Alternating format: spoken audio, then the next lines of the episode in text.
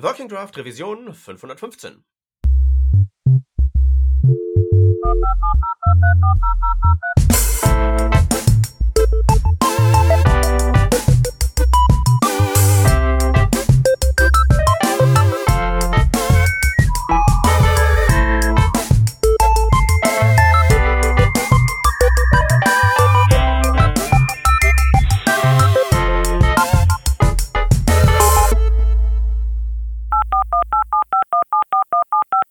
Diese Revision von Working Draft wird euch präsentiert von Hörerinnen und Hörern wie euch. Auf patreon.com slash workingdraft könnt ihr uns ein paar Euro in den Hut werfen. Aus euren Beiträgen und unseren gelegentlichen Werbeeinnahmen bezahlen wir allerlei teure Software-Abos und das Honorar unserer Audioproducerin. Wenn ihr euch auch beteiligen wollt, könnt ihr das unter patreon.com slash workingdraft sehr gerne machen. Wir danken euch tausendfach für die Unterstützung und fürs weitere Zuhören. Hallo und herzlich willkommen zu Working Draft Revision 515. Heute ähm, machen wir mal eine ganz kleine Runde. Wir haben exakt eine Person aus dem Team, nämlich mich, den Peter, und wir haben als Gast den Marc dabei. Moin Marc. Hallo. Hi, äh, du möchtest uns was zu äh, TypeScript Runtime-Typen erzählen, aber bevor wir uns darum kümmern, erzähl doch mal ein paar Takte über dich selber. Ja, gerne. Äh, ich bin Marc, ich bin äh, 34 Jahre alt, komme aus Hamburg, ursprünglich Freiburger. Bin seit 15 Jahren äh, selbstständiger Softwareentwickler. Hab die hier und da ein bisschen äh, Unternehmen äh, auch aufgebaut in der Agenturszene und komme ursprünglich tatsächlich aus dem Embedded-Bereich slash äh, Robotik. Hab dann so ein bisschen in die Backend-Sphäre reingeguckt mit bei PHP und Java. Dann später, wie so viele das dann auch gemacht haben, ein bisschen in, in solche Frontend reingeguckt. Das wurde ja immer größer über die letzten zehn Jahre und dann äh, ja zum Full-Stack-Entwickler sozusagen geworden. Ne? Und jetzt in den letzten Jahren tatsächlich PHP den Rücken gekehrt und mache jetzt nur noch TypeScript, was jetzt tatsächlich auch das Thema ist. Ja. Aha. Das ist ja interessant. Aus dem Embedded-Bereich ins Frontend ist natürlich auch ein ziemlicher Ritt. Ja, also tatsächlich, ja. Also wenn man alle, alle Stufen anguckt, dann ist das so, ja. ja, okay. Aber nein, du, ich habe äh, Geschichte und Film studiert, was soll ich sagen?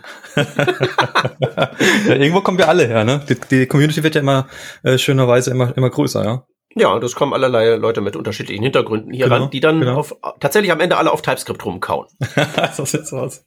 So, jetzt haben wir ja gesagt TypeScript Runtime-Typen. Jetzt müssen wir vielleicht mal für äh, diejenigen unter uns, die jetzt nicht den ganzen Tag in TypeScript drinstecken, mal kurz das Problem aufspannen. Das ja im Prinzip ist, dass TypeScript-Typen ja mehr oder minder eine Illusion sind, die so lange hält, bis der Compiler mal zum Einsatz kommt. Richtig? Ganz genau. Also das TypeScript-Team selber ähm, würde jetzt mittlerweile tatsächlich sagen, die sind mehr ein Linter, ja, einfach nur noch ein Type-Checker. Und was sie früher angedacht hatten tatsächlich mit Angular 2, dass sie so ein bisschen die Typen zur Verfügung stellen mit den Decorator, da kommen wir nachher drauf, drauf äh, zu sprechen, ähm, das verfließt immer mehr, geht immer weiter weg.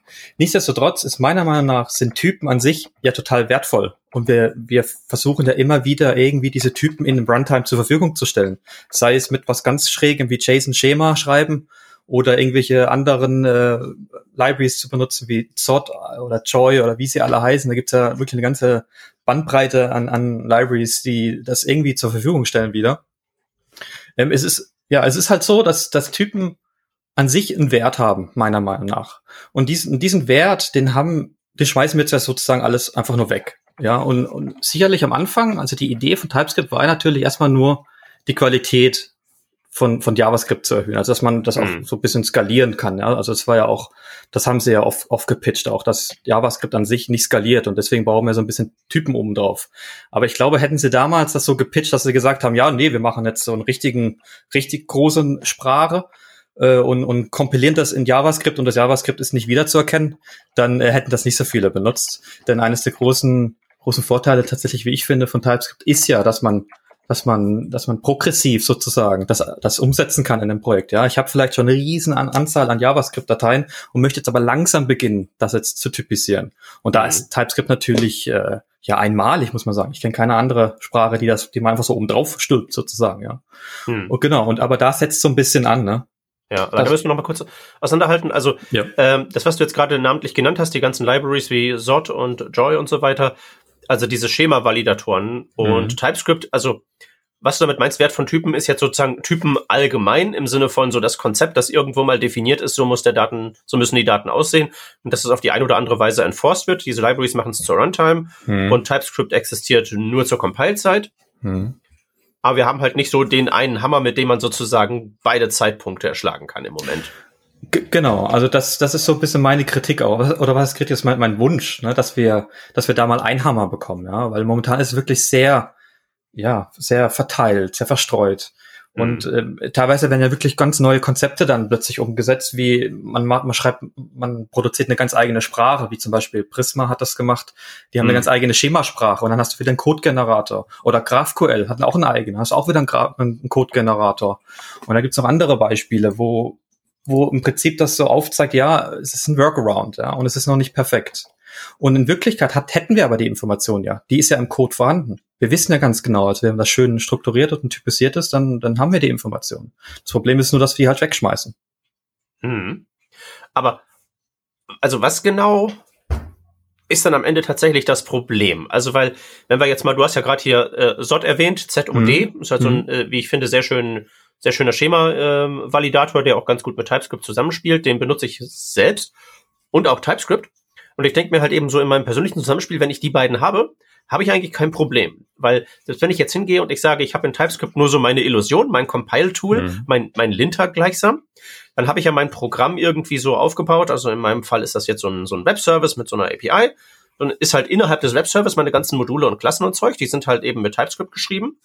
Und an den Punkten, wo halt der Service mit der Außenwelt kommuniziert, wo er was in die Datenbank reinschreibt oder wo er mit der REST API irgendwie interagiert, ähm, da wird dann halt eben auch noch tatsächlich validiert, um sozusagen äh, die Punkte, wo was ins System reingefüttert wird, da sicherzustellen, dass dort auch wirklich nur gültige Informationen reinkommen. Aber sobald sie erstmal drin sind, vertraue ich dann tatsächlich den von mir programmierten Typen auch, also mhm. der Illusion, dass sozusagen dann das inhärent dann in sich logisch bleibt. Also sozusagen nur die Touchpunkte zur Außenwelt. Die sichere ich halt eben nochmal mit so Runtime-Typen ab und weiß halt jetzt noch nicht so direkt, wo mir die jetzt fehlen, innerhalb meiner Burgmauern sozusagen. Ja, ja. Ja, aber genau, da hast du ein gutes Beispiel schon gebracht. Wenn du irgendwelche Daten hast, die reinkommen oder rausgehen, dann hast du ja in der Regel ein Schema davon. Also das sagst du jetzt ja, benutzt der ZOT, dann mhm. musst du das ja definieren. Aber das ist ja unnötig. Du hast ja die Informationen schon. Du hast wahrscheinlich schon ein Interface oder du hast eine Klasse dazu geschrieben. Ähm, und die kannst du dann einfach wiederverwenden. Würde man jetzt quasi die, die Typen zur Runtime haben. Und es ist dann nicht so, also ist das so, dass das, was du jetzt beschrieben hast, ist eine Validierung. Es geht ja noch darüber hinaus, über ganz viele andere Themen wie eben Serialisierung oder Typeguards oder was auch immer ähm, da auf Typen sozusagen basiert.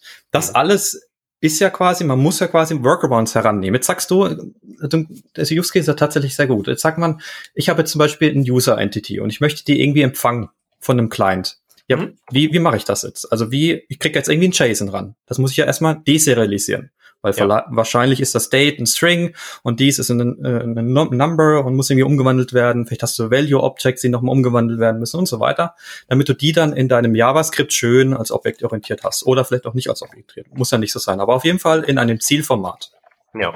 Also musst du da, da erstmal eine Library bemühen, die nur das Deserialisieren macht. Dann könntest du eine Library bemühen, vielleicht die das gleichzeitig auch macht, die halt auch das validiert.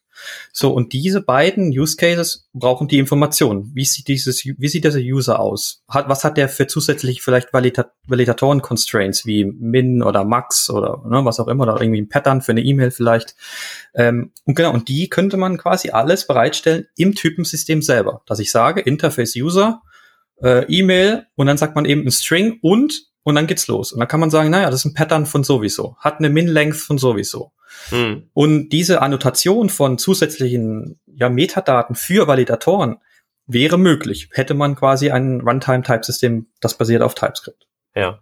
Jetzt würde ich natürlich als derjenige sagen, der jetzt mal hier so ein bisschen, bisschen Kontra macht und ja auch mhm. sonst ganz ja, gerne, ja. ganz gerne so mit diesem advanced Typsystem gefummelt da rumhackt. Mhm. Äh, ich hätte das jetzt sozusagen, wenn ich jetzt nur vor der Anforderung stehen würde, irgendwie sowas in der Richtung umzusetzen. Ich weiß, dass du da sozusagen den fundamentalen Ansatz fährst, aber ich jetzt mal ausnahmsweise von der praktischen Seite kommt, mhm. äh, sag jetzt mal, na wunderbar, da müsste ich doch, wenn ich dieses Schema tatsächlich irgendwo definiere und ähm, davon mal ausgehend, das müssen wir ja tatsächlich haben, weil man ja grundsätzlich irgendwelchen REST APIs und Datenbanken nicht trauen kann. Das sind halt eben schwarze Löcher, da müssen wir gucken, was da rein und raus geht, das ist richtig. Mhm. Aber müsste man nicht dann viel mehr umgekehrt sagen, ich kann den TypeScript-Typen aus meinem Schema herleiten, was ja dieses Sort zum Beispiel auch einigermaßen gut macht. Genau, das, genau, das ist auch ein Workaround, der gerne benutzt wird, damit man quasi da nicht nochmal doppelt das fährt, dass man sagt, ich habe zwar einen Interface-User, aber ich schmeiß das weg und definiere das komplett über die Library und du tu es dann mit irgendeinem Helper-Utility inferen als Type in TypeScript. Ja. Ähm, genau, das könnte man schon machen, aber muss ich natürlich schon die Frage stellen, warum brauche ich überhaupt Sort? Ja, warum muss ich das überhaupt in einer, in einer komplett neuen deklarativen Art definieren, wenn ich das dann schon als Interface hätte? Also die, ne? Weil ich halt mal annehme, dass man in sowas wie einem Sort aus Dinge ausdrücken kann, die das Typsystem nicht ausdrücken kann. Also irgendwie die Zahl in Feld A muss kleiner sein als die in Feld B. Genau, das wäre die, die, die erste, die Hürde sozusagen und vielleicht der erste Gedanke, den viele haben, aber das kann man tatsächlich machen. Also man kann, es, es gibt da sowas wie Branded Types, ähm, das geht so ein bisschen in die Richtung, damit da attache ich ja sozusagen Meta-Informationen an das Type-System, das in Runtime auch nicht zur Verfügung steht. Und so könnte ich das auch machen, dass ich sage, das ist eine E-Mail und das und diese Information, dass es eine E-Mail ist, ähm, wird quasi an den Typ dran geklatscht. Und was, ja. was ich dann damit weitermache, ist dann mir überlassen. Ich könnte natürlich auch sagen, äh, das ist nicht ein Typ E-Mail, sondern das ist ein, das ist ein Typ String und hat als Validator irgendeinen Pattern, irgendeinen Regex als Pattern. Das kann ich alles im TypeScript selber deklarativ quasi definieren. Ja? Und dann habe ich das äh, zur Runtime zur Verfügung und könnte dann andere Libraries bemühen, die halt dann nur Validierung, äh, Validation machen auf Basis von diesem Schema. Wenn wir also Runtime-Typen hätten, könnte man sozusagen, also Branded Types sind ja im Prinzip auch ein Hack, dass man irgendwie sozusagen ein String, der normalerweise austauschbar ist gegen jeden String, mhm. auflädt mit zusätzlicher Bedeutung. Du bist jetzt spezifisch eine E-Mail, damit wir, wenn wir irgendwie so eine Funktion mit zwei Parametern haben, Passwort und E-Mail, die in der Reihenfolge 0-1 kommen, dass wir die nicht durcheinander bringen können, einfach nur durch das Verwechseln der Position. Ja, ja, genau. Okay, und wenn das dann zur Runtime existieren würde, könnte man an diese, könnte man dieses Branding erweitern darüber, dass man dort nicht einfach nur die Behauptung dranhängt, du String bist ein spezieller String, sondern indem man da dranhängt die Logik, du String bist ein spezieller String, der diesen Gesetzmäßigkeiten gehorcht. Genau. Und, und diese Regeln, was für eine Gesetzmäßigkeit gibt es und wie reagieren die dann darauf, das kann man, kann man komplett selber frei definieren. Das Wichtige ist nur, dass man es das überhaupt an den Typ heranklatschen kann, sozusagen, ja. Und dann sind, sind, ist Tür und Tor offen für alles Mögliche, ja. Hm. Okay. Äh, klingt jetzt erstmal äh, nicht schlecht. Würde ja. ich nehmen wollen. Ja, das Ding ist, das gibt's halt noch nicht. Ne? Ich, ich, das wäre ganz meine, meine nächste Frage gewesen. Dieses TypeScript gibt's ja nicht erst seit gestern. Mhm. Äh, wer kann das nicht? Ja. Warum nicht? Das ist, das ist tatsächlich eine sehr gute Frage und wahrscheinlich auch so eine philosophische und produkttechnische Frage. Wo will TypeScript Team, wo will das Team eigentlich hin? Und ich, so wie ich das so ein bisschen angehört, die haben sich natürlich über die letzten zehn Jahre, die gibt's ja glaube ich jetzt schon fast zehn Jahre, vor acht Jahren Release, die 1.0, aber gibt's natürlich schon länger intern, haben sicherlich öfter, ich glaube zweieinhalb Mal komplett rewrited, das Ding. Und sicherlich da auch die, die Ausrichtung immer wieder neu, neu ausgerichtet, die, die strategische äh, Ausrichtung sozusagen. Und ähm, Runtime-Types waren nie auf dem Schirm. Ähm, so, so, so negativ war das quasi behaftet, dass sie jetzt sagen, dass die Decorators, die wir aktuell haben, mit diesem, mit dieser Option Emit Decorator Metadata, das damals Angular 2 tatsächlich zwingend gebraucht hat, damit die Dependency Injection funktioniert. Mhm. Dass sie da sagen, das war, das war ein Fehler. So, so weit gehen sie jetzt mittlerweile. Und das sieht man so ein bisschen die Philosophie, wo sie eigentlich hinwollen. Und ich glaube, das liegt ein bisschen daran, weil sie gesehen haben, dass dieser progressive Ansatz, dass ich einfach JavaScript hinnehmen kann und einfach da ein Typ und da unten ein Typ und da und langsam aber sicher, dass dann eine gesamte fully typed Java, äh, TypeScript-Applikation umwandle, dass dieser Ansatz einfach super krass erfolgreich war.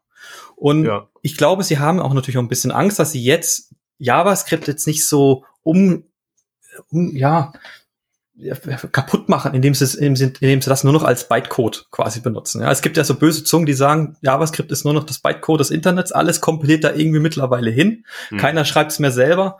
Ähm, aber ähm, ich weiß nicht, ob das, also das sieht TypeScript da tatsächlich nicht so. Ja, die wollen, die wollen da Hand in Hand gehen. Und ich, da ist, das sind natürlich Typeninformationen sowas Grundlegendes, das ähm, sehr stark an TypeScript orientiert ist. Und wenn Sie das jetzt einfach in der Runtime zur Verfügung stellen, dann ist das so ein, so ein Philosophiebruch tatsächlich, ja.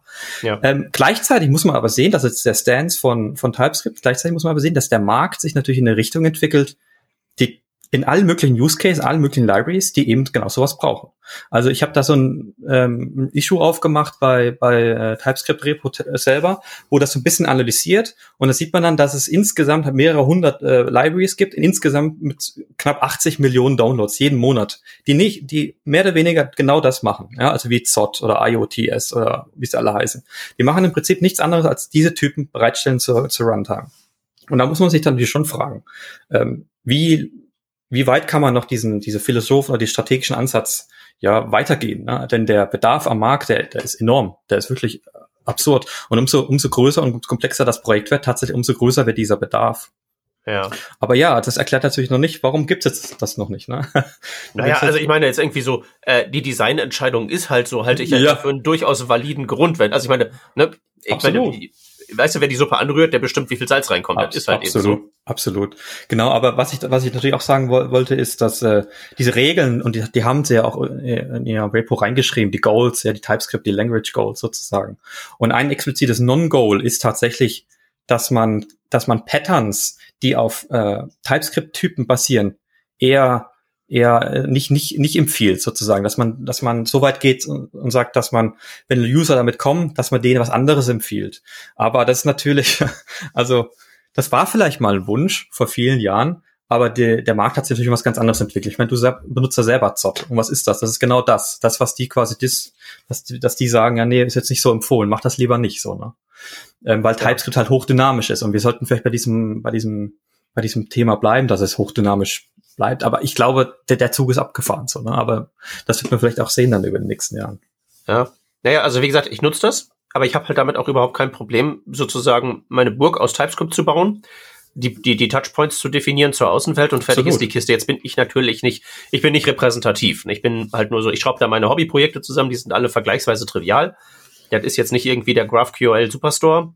ähm, aber trotzdem denke ich halt immer, ähm, also weil was du schon sagtest, dieses, ähm, dieses graduelle und dieses sehr äh, selektive mhm. nutze ich ja persönlich auch immer sehr gern, dass ich halt ähm, einfach auch ähm, Dinge konstruiere, wohl wissend, dass ich die dem Typesystem, Typsystem nicht beibringen kann, mhm. was zum Teil an mir liegt, aber zum Teil irgendwie auch am Typsystem. Also irgendwie, mhm. weiß nicht, du hast eine Linked List vom irgendwie Typ X und äh, hast eine Funktion, die dann so eine In-Place-Mutation zum Typ Y macht.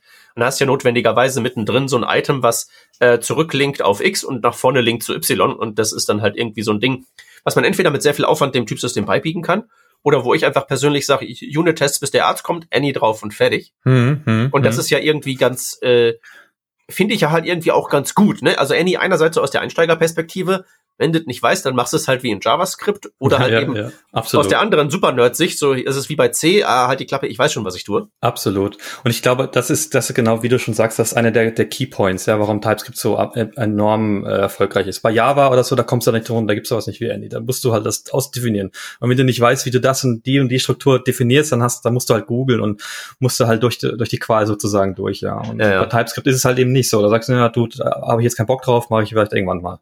So. Und das halt schon cool. So, aber nichtsdestotrotz, ich meine, solche, solche Schemas, ähm, wie du jetzt sagst, die halt wirklich sehr komplex sind und teilweise gibt es unfassbar komplexe Typen, machen wir uns nichts vor, ne? Die man, die man wirklich Minuten braucht zum Durchlesen, damit man überhaupt versteht, was machen die überhaupt. Ähm, die, ich glaube, die, die sind nicht so die Zielgruppe davon. Also wenn du so ein absurd komplexes Typ, Typ hast, der vielleicht irgendwie eine Map-Type hat und die noch um, umbenennt innerhalb und damit du so ein Eventsystem hast und so, das brauchst du in der Regel ja nicht für Validatoren oder fürs ja. Deserialisieren. Also diese Use Cases, Validatoren und Deserialisieren, was jetzt eines der Key Use Cases tatsächlich ist für so Runtime-Types, ähm, die sind relativ überschaubar. Da gibt's dann in der Regel nicht so, so krass komplexe Typen. Hm. Ja, aber ähm, gute Frage, ne? Also warum gibt's das noch nicht? Ähm, ich, ich, nehme, ich nehme an, zum einen, ist mein persönlicher Stance, ist, ähm, es gibt halt schon genügend Workarounds. Tatsächlich, es gibt eine ganze Bandbreite an Workarounds. Die Leute haben sich schon damit so ein bisschen abgefunden. Ne? Also ist ja jetzt auch gar kein Problem, wie du schon sagst, so Zott mal kurz einzubinden und ein bisschen drauf zu klatschen. Ne? Und dann hast du da ruckzuck dein User Entity definiert. Gar kein Problem. Aber das andere ist, glaube ich, auch, weil TypeScript einfach komplex ist. Also früher haben sie ja ein bisschen klein angefangen, aber mittlerweile ist das Ding halt ja Turing complete und du kannst da richtige Programme und komplette SQL-Parser und was es nicht alles da draußen mittlerweile gebaut wurde damit, ja. Mhm. Äh, das ist halt wirklich ein Biest. Und wenn, wenn man da jetzt hingeht und sagt, ja, das macht man jetzt zur Verfügung, der Runtime zur Verfügung, dann ist das Das ist eine Herausforderung, weil du musst dann natürlich diese, diese Turing-Completeness musst du mitnehmen dann. Sonst, ansonsten hast du ja nur so einen Subtype. Und dieses Subtype ist ja dann wieder relativ ja, unnötig. Wenn ich jetzt nicht einen Record zum Beispiel als Typ benutzen kann oder ein Exclude oder wie auch immer, gerade diese, diese unfassbar wertvollen Utilities von TypeScript, dann, dann macht das ein bisschen unsexy. Da kann ich direkt wieder Zot nehmen, ja, weil Zot hat natürlich dann auch sowas in der Regel wieder. Ne? Ja, natürlich auch so Sachen wie Typinferenz. Ne? Also mhm. weil ähm, ich importiere irgendwoher eine Function, dann brauche ich ja nicht irgendwie den Return-Typ mit importieren, weil ich ja, zumindest wenn ich meinen Code schreibe, einfach so Return-Type verwenden kann mit dem Infer-Keyword und dann wird da automatisch rausgebastelt, was der Typ ist. Und da kann man dann, ähm, ja, das kann man dann entweder so sehen, als das ist komplex und magisch, oder man kann das so sehen als, ah wunderbar, das ist der Autopilot, der regelt das schon. Ja, ja, ja. Also absolut. speziell das zur Runtime abzubilden, ähm, ist halt ein bisschen stelle ich mir relativ schwierig vor, ohne dass halt eben so wie so ein Editor das Teil permanent den Überblick hat über äh, sämtliche Typen, die im Projekt vorhanden sind. Mhm. Gerade bei auch so mhm. Komplikationen wie so dem, ähm, na hier, Declaration Merging. Also hast irgendwie Interface Absolut, mit ja. einem Namen dreimal definiert. Genau. Da muss ja im Prinzip das Programm, das dann am Ende wirklich sagen kann, das Objekt vom Typ A hat diese und jenen Felder, muss ja Kenntnis haben von allen Dateien, die im Scope sind. Ja da beißt sich tatsächlich. Also gerade das, was du jetzt gemeint hast, Declaration Merging, da, das wird, das wird nicht so easy umsetzbar sein,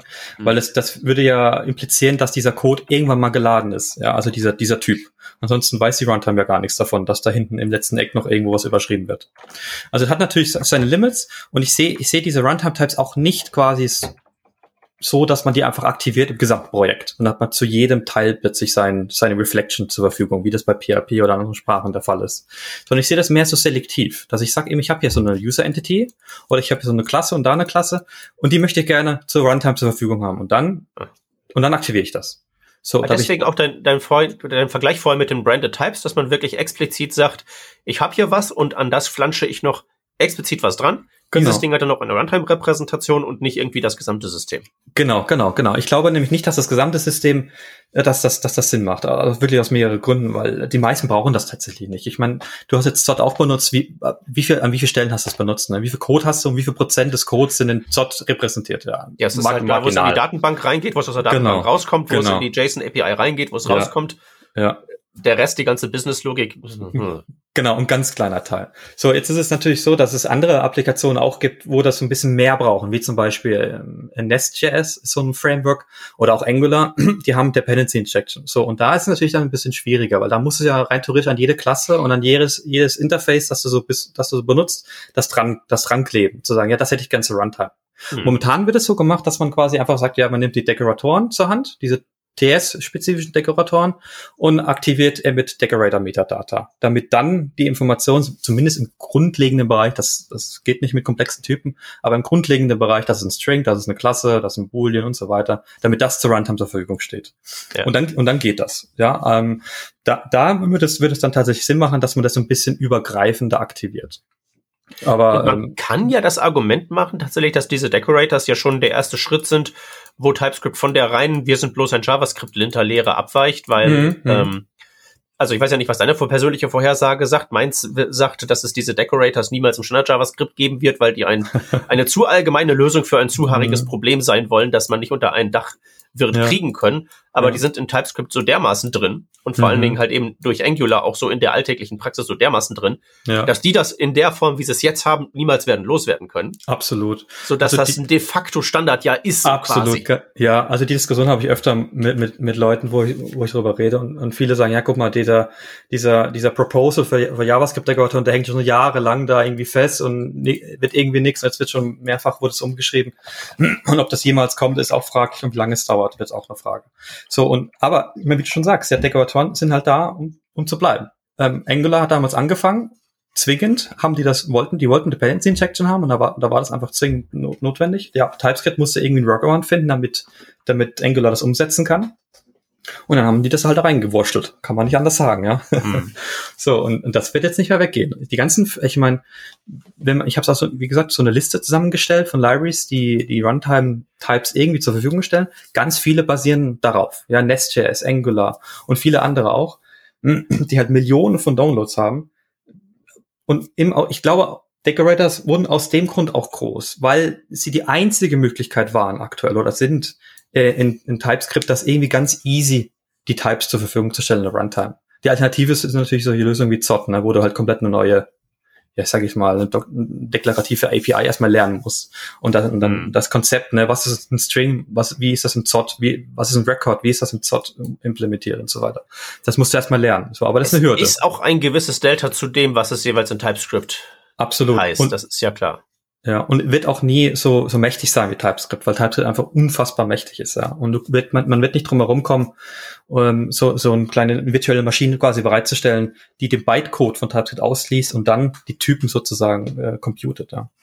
Ja, äh, bevor wir dazu übergehen, weil da hast ja. du ja im Prinzip schon was äh, ausgekocht, äh, zu den Decorators und den, den Sots noch ein letztes Mal. Mhm, ja. ähm, äh, wäre es nicht tatsächlich wün also wär, wäre es nicht tatsächlich wünschenswert, ähm, sowas tatsächlich tunlichst gar nicht in TypeScript zu haben, weder als Decorator noch als SOT Function Call, was es ja letztlich ist, sondern mehr als so eine Art JSON-Schema. Meine Überlegung ist die, ähm, diese Touchpoints, wo halt die TypeScript-Illusion nicht mehr hält, mhm. besteht ja zwischen irgendwelchen Systemen und diese mhm. Systeme sprechen ja nicht notwendigerweise alle TypeScript, weil du irgendwie ein Java Backend hast, aber ein JavaScript Frontend. Mhm. Wäre nicht, wenn man irgendwie sowas ähm, haben, also wenn der Use Case jetzt wirklich der ist, meine Burgmauern-Metapher. Wir müssen mhm. halt eben diese Brücken definieren. Die Brücken, wenn wir sie schon definieren müssen, dann auch irgendwie ohne TypeScript tatsächlich zu definieren, damit ja. alle Arten von Services das nutzen können. Also JSON-Schema, ja, so wie absolut. es ist, ist eine Strafe, ja. aber es erfüllt wenigstens mal diesen, diese Idee. Ja, also genau, also das, das ist ein sehr guter Punkt. Und ich, äh, dieses JSON-Schema, das äh, hat natürlich so, so einen Platz in unserem Herzen überall. Ne? Das, es, es ist, es ist im Herzen, äh, ja. Ich ja, hätte jetzt an andere Körperteile gedacht. Es ist natürlich, also es ist nicht schön, aber es ist unfassbar nützlich. Ja, also gerade wie du schon sagst, wenn du mehrere Tech-Stacks hast, dann ist das halt wunderbar, weil JSON kann jede Sprache irgendwie einlesen und, und und, und irgendwie verwerten und dann halt da ist eine interne Repräsentation von diesem Format oder dieser Struktur, die da in JSON-Schema definiert ist, abbilden. So, das ist das eine. Aber ich glaube, ganz ehrlich, ähm, ähm, der Trend geht ja ganz klar weg von, von Dual-Stack hin zu Single TypeScript, Isomorphic TypeScript heißt das erst so schön. Dass man sagt, Backend und Frontend ist ein TypeScript-Regime. Es macht, kein, es macht öko, äh, ökonomisch keinen Sinn, zu sagen, ich mache das Backend noch in PHP, bin ich jetzt ne, auf einer, einer, neuen Wiese, ich kann beide Sprachen perfekt, ne, immer die Annahmen, es gibt mehrere Annahmen, die dahin, dahin führen. Aber es macht im Prinzip keinen Sinn mehr, Dual-Stack zu entwickeln, weil du eben genau dann solche, solche, ne, Anführungsstriche, hässliche Lösungen brauchst. Ähm, wenn du alles in TypeScript machst, dann brauchst du das nicht. Dann kannst du halt Models wunderbar sharen, Frontend und Backend, du kannst die Runtime-Type-Informationen sharen, alles mögliche kannst du sharen und brauchst diese ganzen Code-Decoratoren nicht äh, ähm, oder, oder halt dieses JSON-Schema und so weiter. Das brauchst du dann, dann einfach nicht mehr. Und ich glaube, ähm, also mein, mein, wenn ich jetzt mal träumen dürfte, mhm. wäre es tatsächlich so, dass man wäre doch mega cool, würde man TypeScript so spezifizieren, dass es sowas gibt wie TypeScript-Schema. Dass ich alle möglichen Strukturen, Shapes, Interface in TypeScript definiere, das losgelöst ist von, von JavaScript und dann kann ich damit plötzlich Dinge de deklarativ äh, ja, beschreiben, wie, wie Protocol Buffers oder GraphQL oder JSON-Schemas, Swagger-Dateien, alles Mögliche, was was sehr deklarativ lastig ist, was typ typenbasiert lastig ist, äh, kann ich plötzlich in diesem in dieser, in dieser Sprache sozusagen ähm, ähm, schreiben. Und dann wäre die, die Herausforderung sozusagen für jede Sprache, die es da draußen gibt, ein Parser, ein, ein oder wie, wie nennt man das dann, also ein Interpreter sozusagen für mhm. diese, für dieses Schema heranzunehmen. Und dann hast du dann kannst du, hast dann, ist dein Argument plötzlich obsolet, weil der Argument war ja, ich kann ja TypeScript nicht in C++ und Go und so einlesen, was so für richtig ist, aber dann könntest du es plötzlich tun. Und ich bin mir ziemlich sicher, dass, dass man TypeScript eh gerne schreibt, ja, als, als JSON-Schema. Äh, nur momentan Aha. ist es halt noch, noch zu krass verheiratet mit JavaScript selber. Und würde man das vielleicht lösen, also ne, das wäre so mein Traum, dass man sagt, es gibt TypeScript-Schema, wo ich einfach nur Interfaces definieren kann. Da ist ja kein JavaScript mehr drin dann. Und ja. da kann ich dann alles Mögliche annotieren mit Conditional Types, Map Types und was es hier alles noch alles gibt und kann da also wirklich try mein Schema irgendwie deklarieren. Und das wäre natürlich schon super. Und dann hast du die ganzen, die ganzen es sind ja Workarounds, wenn man ehrlich ist, JSON-Schema. Ja. Es gibt, es gab ja damals schon andere, es gibt ja auch diverse XML-Formate, ja. Oder irgendwelche ORMs wie Prisma schrei schreiben ihr komplett eigenes Schema, das natürlich ja. weit entfernt von dem ist, was TypeScript bietet. Das sind ja alles Workarounds, die nicht sexy sind, nicht, nicht wirklich, ja, die, der freut sich keiner drüber, wenn er das sieht. Da sagt er, ja, okay, best, Trade-off, okay, beste Lösung momentan, aber es ist nicht der, der beste Weg, ja. Ja, ja. So, jetzt hast du gerade das Ganze als Traum formuliert, aber ich äh, habe äh, die Information, dass das mehr als ein Traum ist, sondern tatsächlich ja schon mehr Form angenommen hat. Also ja, speziell jetzt so dieses ähm, TypeScript, äh, Bytecode, ähm, Dings, mhm. da hast du was gebaut.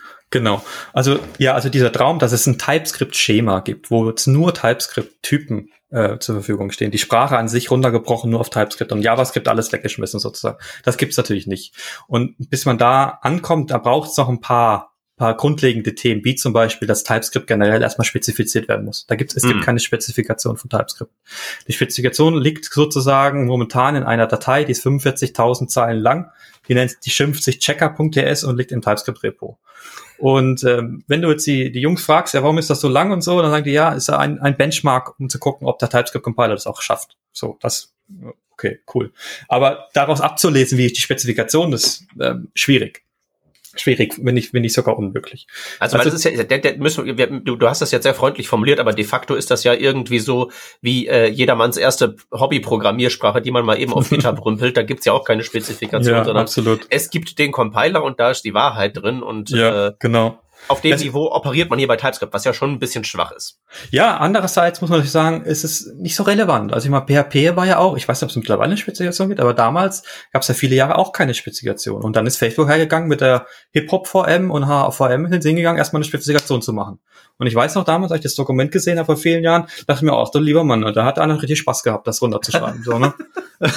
Macht natürlich keinen Spaß so, ne? Und es hindert natürlich auch so ein bisschen, ja, die, die Iterationsgeschwindigkeit. Also ich meine, wenn der, der Andersen hingeht und irgendwelche, über Nacht wieder irgendwelche äh, Features reinflext in TypeScript, dann hat er natürlich auch keinen Bock, erstmal die Spezifikation umzuändern, ne? Ganz klar.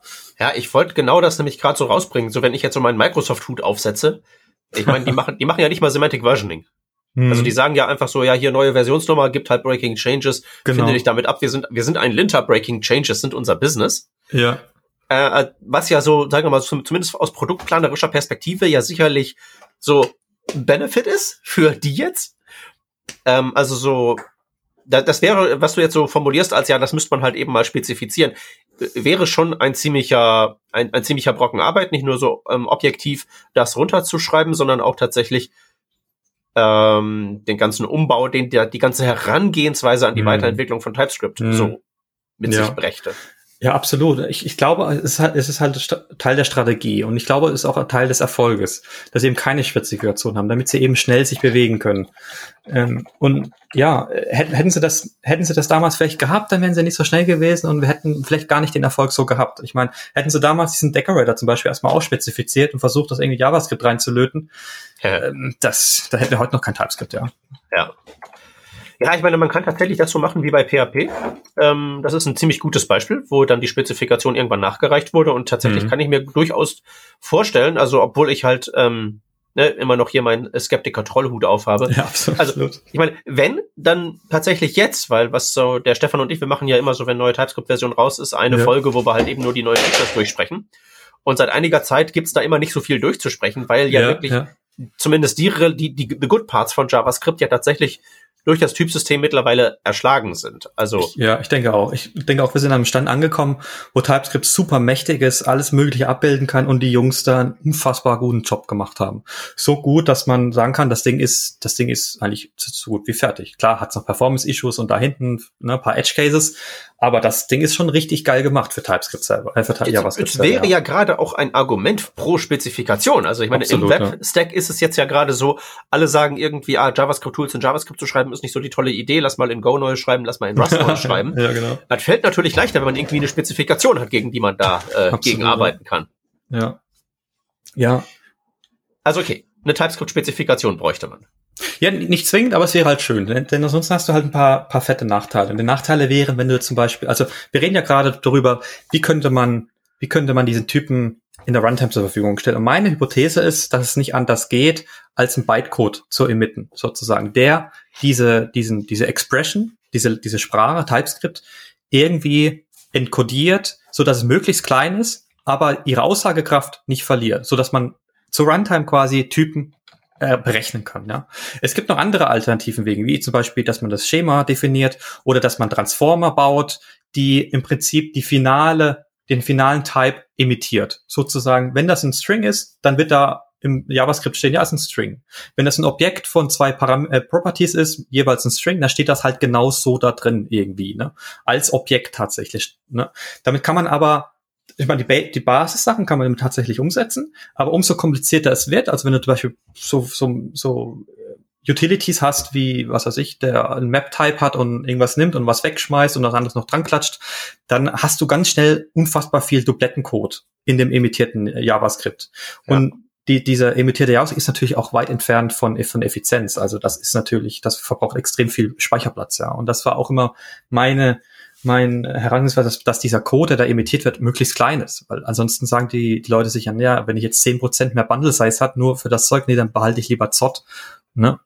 Macht ja auch total Sinn dann, ja. Ja, man muss halt wirklich den Punkt auch machen, ähm, dass einfach nur DTS-Informationen zu interpretieren reicht halt allein schon deshalb nicht, weil du hast es ja vorhin mal gesagt, TypeScript ist halt seine eigene Programmiersprache. Das, hm. Ich bin ja mittlerweile bei meinen Workshops dazu übergegangen, das immer so zu pitchen als, ja, ich habe da eine Programmiersprache, da ist das JavaScript und da ist jetzt eine in die WG eingezogen. Die ist, die ist anders drauf, aber mit der kann man genauso arbeiten ja. und halt eben generischer Typ ist eine Function, hm. Typ ist ein Value, äh, Union Type ja, ist eine ja. Liste. So kann man das ja im Prinzip sehen. Also man kommt mhm. tatsächlich, wenn man diesen Schritt machen möchte, bin ich bei dir, dass man dann an so einem ja, Spezifikation des Runtime-Verhaltens über sowas wie ein Bytecode nicht vorbeikommt, wenn man nicht im Prinzip, ja, was schrecklich Ineffizientes bauen möchte. Genau, und ähm, das, das war meine Hypothese und deswegen habe ich dann einfach mal angefangen und gesagt, ja, okay, ich setze es jetzt mal um. Und habe da ganz klein angefangen. So, wie, wie könnte man einen String imitieren? Naja, ein Byte. Na, eine Null vielleicht. Oder hm. wie, wie würde ich eine Number imitieren? Ja, vielleicht eine Eins. Und so geht man das dann durch und dann hat, kommt man irgendwann an den Punkt, wo man sagt, okay, jetzt habe ich plötzlich so Type Functions, wie Conditionals, Type Alias, Map Types und was es nicht alles anderes gibt. Und dann musst du plötzlich ein bisschen mehr in diesem Bytecode imitieren. Und das ist auch kein Problem, weil das natürlich trotzdem immer noch viel kleiner als dieser TypeScript, TypeScript-Code an sich selber. Aber ist eine Herausforderung, denn dann braucht es plötzlich schon so eine, so eine, so ein richtiger Interpreter, der halt relativ mächtig ist. Das sind schon ein paar hundert Zeilen Code, an die du brauchst. Ähm, aber nichtsdestotrotz, dann hast du halt plötzlich die ganze Expressiveness ne, von TypeScript zur Runtime zur Verfügung und kann, könntest dann rein theoretisch komplett dynamisch auch deine, deine Typen bauen. Also wenn du zum Beispiel irgendwie Utility-Funktion hast, äh, dann könntest du die wieder verwenden aus einem Schema, das aus der Datenbank kommt. Zum Beispiel. Mhm. So, und dann so, so abgefahrene Sachen sind halt plötzlich möglich. Oder äh, was, was äh, Anders ja auch gerne in seinen, seinen ähm, YouTube-Videos äh, ähm, versucht darzustellen, sind, sind diese, diese kleinen, kleinen Sublanguage, die man quasi bauen kann, kleine DSL, wo, wo man wo man die, die, ne, so, so ein String, so ein Format sozusagen parsen kann mit dem, mit Template Literals und Inferers und so weiter. Und dann hat man quasi, könnte man das quasi auch zur Runtime zur Verfügung, dass man sagt, okay, ich habe hier irgendwie ein kleines Format, das hat irgendwie Name, Doppelpunkt, Typ ist und das möchte ich gerne irgendwie parsen, das kommt von extern rein und so weiter und so fort und das möchte ich gerne dann auch zur Runtime parsen. Momentan musst du natürlich das wieder doppelt bauen. Das ist einmal im Type-System, aber andererseits muss es dann auch im, im JavaScript zur Verfügung stellen. Und das ja. wäre natürlich dann auch dann möglich. Das ist natürlich jetzt sehr advanced, ne? aber äh, nur mit man weiß so ein bisschen, wo die Richtung dahin geht. Du könntest halt das Typensystem, so wie es ist, was ja eine eigene Sprache ist, tatsächlich vollumfänglich dann in, in der Runtime benutzen, so dass du alle möglichen Utilities Functions, die du vielleicht hast, einfach so benutzen kannst. Auf Runtime-Informationen, auf Runtime-Variablen, ja. Mhm. Ähm, wegen der Effizienzfrage nochmal. Ja. Ähm, also es sind ja tatsächlich, es sind ja im Prinzip zwei Sprachen in der TypeScript-WG, die Typ-Syntax und das JavaScript und die sind ja tatsächlich fundamental ziemlich unterschiedlich ähm, mhm. im Sinne von, dass das JavaScript ja primär eine imperative Programmiersprache ist, würde ich mal behaupten, das ist in if und else und for und while sehr viel mehr zu Hause als in map und filter auch wenn es das auch kann. Hm. Während hingegen das, die TypeScript-Syntax ja im Prinzip eine pur funktionale Programmiersprache ist, ähm, hm. mit seltsamer Syntax, aber hm. im Prinzip ist es das ja. Äh, und das kann ich halt insofern auch nachvollziehen, als dass das JavaScript ja mehr oder minder gegeben ist. Das ist halt so, wie es ist. Ähm, und das TypeScript, also so ein funktionales System, ja sehr gut dazu geeignet ist, um solche Sachen zu, zu beschreiben, wie diese Funktion macht aus Typ A, Typ B. Mhm.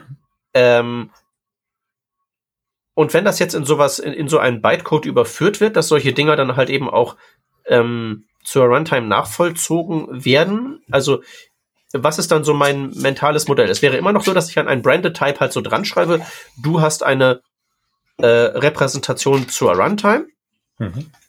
und du hast dann auch gewisse äh, Fähigkeiten, Eigenschaften, Also ist das wirklich ein, ein Flag, das sozusagen mein String zur E-Mail macht und das kann dann halt eben sozusagen von Funktionen, die diesen Typ konsumieren, dann verwendet werden. Dass sozusagen da dann ein automatischer Guard entsteht, der sagt, äh, du kommst hier nicht rein, wenn du nicht dieses, diesen Flag E-Mail hast. Würde sowas dann an der, an der Call-Zeit, also wo der Parameter dann da reingegeben wird, äh, generiert werden oder bin ich auf einem komplett falschen Dampfer? Ich bin mir nicht sicher, ob ich das tatsächlich folgen kann. Äh, ähm, es, geht, es geht im Prinzip darum, dass ich die, dass ich die Typinformation als statische Information zur Verfügung habe, nachdem ich diesen Bytecode ausgeführt habe. Und dann habe ich quasi Informationen wie über diese E-Mail, diese Branded Type. Ähm, jetzt ist es so, dieser Branded Type wäre, mh, hm, würde man vielleicht einen Ticken anders bauen, wenn man den in den Validator füttern würde. Weil mhm. ansonsten müsstest du den Validator beibringen, also da gibt es einen Brand, der heißt ID, E-Mail oder sowas und dann macht bitte dies und diese Validator, Validator drauf. Das würde man vielleicht ein bisschen mehr generalisieren, man das hat ein Pattern, vielleicht ein Regex-Pattern oder was auch immer. Ne? Mhm. Genau, aber diese Information ist ja dann dran, nachdem ich diesen Type äh, berechnet habe, ist die Information sozusagen als Meta-Information dran. Ich krieg zurück, das ist ein Typ String und hier ist übrigens noch Meta-Information dran, wie hey, das ist ein E-Mail oder das hat ein Validator mit dem Pattern XY. Und dann kann ich das irgendwo reinkippen. Ne, und dieses irgendwo wäre natürlich dann vielleicht eine Validator-Function oder ein Deserializer oder was auch immer. Ne? Also äh, ein Ah, okay, jetzt jetzt jetzt glaube ich es zu verstehen. Alles klar. Ja, genau. Und ich meine, das Coole ist, dass diese Use Cases dann unendlich sind. Ich habe die Information, ich, wenn ich, wenn ich irgendwas an dieses E-Mail-Feld noch dran klatschen will, wie zum Beispiel, das soll ein Unique sein in der Datenbank. Oder ein Index, ein einfacher Index, muss ja nicht immer unique, unique sein. Da kann ich jetzt einfach dran klatschen und dann, wer auch immer das halt konsumiert in meiner großen Applikation, der weiß das dann. Ah, okay, guck mal, die E-Mail ist ein, ist ein Unique. Das, jetzt weiß ich, wenn ich ein SQL Migration fahre, dann, dann weiß ich ganz genau, was für ein SQL ich bauen muss. Und diese, diese Consumer sozusagen von diesen Typinformationen, von diesen Metainformationen, die sind, die können unendlich sein. Und eines meiner Lieblingsthemen sind, äh, Themen sind tatsächlich Serializer, Validatoren, aber auch, und das finde ich wirklich stark, Type Guards. Momentan musst du das ist ein reiner Runtime-Construct, du musst diese Typeguards selber schreiben. Und das mhm. brauchst du nicht mehr. Das ist einfach komplett obsolet. Das kannst du komplett generisch abbilden. Mhm. Und das finde find ich halt natürlich schon stark. Aber ich meine, davon abgesehen ist, sind dann Serializer, die auf einer TypeScript-Lösung basieren, viel, viel, viel mächtiger als diese allen Serializer, die man, die man so kennt, weil die halt komplett auf Union und Intersection und was weiß ich und Typfunktionen, Functions, die, die das, das unterstützen die ja einfach alles. Und dann kannst du halt plötzlich abgefahrene Dinge einfach ähm, ja, ausschreiben als ein Interface und dann hast du das plötzlich einfach magisch einfach so umgewandelt, ohne dass du dir irgendwie Gedanken machen musst, wie du das jetzt mit einer anderen API um, um, umbaust. Ja. Hm. Und das sind für mich so, sozusagen die, die, Lieblings, die Lieblingsthemen. Aber auch, aber auch natürlich also ich habe jetzt hier da die Liste, ich weiß nicht, ob du das auch aufhast, ne, mit diesen ganzen Use Cases. So. Äh, Dependency Injection ist natürlich ein, natürlich ein anderes Thema, das ich, das ich total cool finde. So, ne? Im Backend hat sich das so ein bisschen etabliert über die letzten Jahre, dass man umso komplexer es wird, umso, zum, ja, umso professioneller sozusagen wird, um, umso gerne macht man Dependency Injection. Nicht immer nötig natürlich, gar keine Frage, aber wenn man es will, dann ist es, dann ist es total, total nützlich. Und ähm, momentan ist es so, dass du Dependency Injection in JavaScript nicht auf Interfaces umsetzen kannst. Das gibt es nicht. In anderen Sprachen geht das, aber in, in, in, in JavaScript halt nicht. Und dann musst du halt quasi immer gegen eine andere Implementierung sozusagen deine Dependencies aufbauen. Mhm. Da gibt's gibt's natürlich auch wieder Workarounds, dass du da halt trotzdem irgendwie ein Interface definierst und dann halt mit einem Decorator wieder arbeitest und sagst, ja, das hat ein Decorator und das hat ein Symbol XY. Aber es ist halt nicht so, dass du wirklich geil die Interface benutzen kannst. Die Interface, das, das TypeScript dir so mächtig bereitstellt, dass du sagst, ich habe ein Interface, das heißt locker. Und der hat halt fünf Methoden. Und dann implementiere ich das irgendwo und stelle das dem Dependency Injection Container zur Verfügung. Und er weiß, ach, guck mal, hier, da, da fordert jemand das Locker-Interface an. Und hier habe ich eine Implementierung, die dieses Interface satis satisfied sozusagen. Und dann, dann gebe ich ihm das einfach so rein. Und das ist natürlich, wenn man dann, wenn man das vergleichen würde mit wie wie tue ich das momentan umsetzen mit Decorators und, und, und was auch immer alles. Und mit einer Zukunft sozusagen, wo ich nur Interface benutzen kann, ist dieser Code, der daraus entsteht, viel sauberer natürlich. Und auch mehr dekoppelt, ja. Und das sind so Themen, da, da geht mir das Herz auf, ne? Aber das ist natürlich erst dann möglich, weil ich eben das Runtime zur Verfügung gestellt habe. Hm. Aber an, äh, ich will rein sagen, also andere Themen, äh, was, was ich wirklich überhaupt nicht sexy finde, sind diese ganzen Code-Generatoren. Ne? Also das nimmt meiner Meinung nach total überhand. Für jeden JSON-Schema brauche ich einen Generator, für, für meine ORM brauche ich einen Generator, für GraphQL brauche ich einen Generator. Also mittlerweile führe ich diverse Dekoratoren, äh, Code-Generatoren aus, damit ich das arbeiten kann. Und wenn ich irgendwo was ändere, dann muss ich halt nochmal neu ausführen.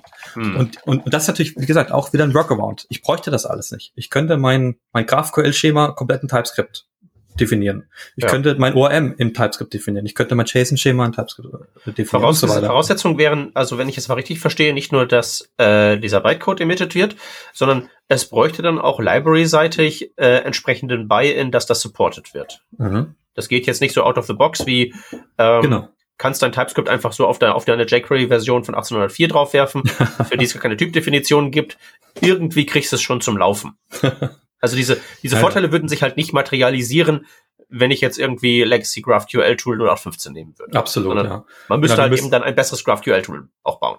Genau, man müsste vielleicht diesen, diesen Typ, der da imitiert wird, der da, der da berechnet wird, das hat ja ein bestimmtes Format, ne? Also momentan habe ich ein Format gewählt, das einfach ein Objekt ist und dann gibt's da halt ein Kind-Property und dieses Kind ist halt eine Nummer. 0 für String, 1 für Number und so weiter und so fort. Und wenn es ein Objekt literal zum Beispiel ist, dann gibt's halt ein Unter-Property noch, das halt Members heißt zum Beispiel. Hm. Und dies, dieses Format müsste man vielleicht spezifizieren und sagen, guck mal hier, das Format gibt's, darauf haben wir uns alle geeinigt. Damit kann ich alle Typen, die's, die, die man berechnen kann, TypeScript kann man dann abbilden und dann hat man quasi so einen Vertrag. Und mit diesem Vertrag kann man dann alle möglichen anderen Libraries umsetzen. Also ich habe damit ja schon angefangen, teilweise mit Serializer, Validator, ORM und so weiter zu bauen. Und das funktioniert schon ganz gut, aber nichtsdestotrotz muss man das natürlich dann so ein bisschen etablieren und sagen, guck mal, wir als Community haben uns auf diese, dieses Format geeinigt und dann poppen, wird ganz sicherlich ganz plötzliche neue Use Cases aufpoppen und alternative Implementierung für einen Validator, der halt darauf basiert und so. Vielleicht ein mächtigerer oder ein schnellerer und so weiter und so fort. Mhm. Es wäre aber immer noch so, dass dieser Bytecode emittiert würde für ein Subset der TypeScript-Features, weil das aufgrund der großen Dynamik nicht jetzt irgendwie allumfassend zu machen ist. Stichwort Declaration Merging, Stichwort Infer, sowas in der Richtung. Genau, also ähm, die, die Expressions sozusagen, die, die TypeScript-Sprache an sich ist vollumfänglich abbildbar, aber solche, das sind ja, meiner Meinung nach sind das also zusätzliche Features, diese Declaration Merging, das ist ja so, der guckt in alle Dateien, die irgendwie inkludiert sind und, und mergt es dann zusammen. Das ist ja, ich weiß nicht, ob man das sagen kann, das ist ein TypeScript-Sprachfeature, das ist mehr so ein Compiler-Checker-Feature, meiner Meinung nach. So, also die, die TypeScript-Sprache an sich kann man komplett in Bytecode imitieren und dann auch ausführen. Aber so Features, wie du schon sagst, ja, das geht dann natürlich dann nicht. Und ein Infer, Infer geht tatsächlich auch, ist auch schon mhm. umgesetzt, aber das hat natürlich seine Limits. Ne? Wenn ich jetzt eine x-beliebige Funktion irgendwie, die keine Runtime Information attached hat, äh, versucht zu inferen, dann sagt er, ja, das ist eine Function ohne Parameter mit einem Return Type Any. Das Beste, was ich draus machen kann.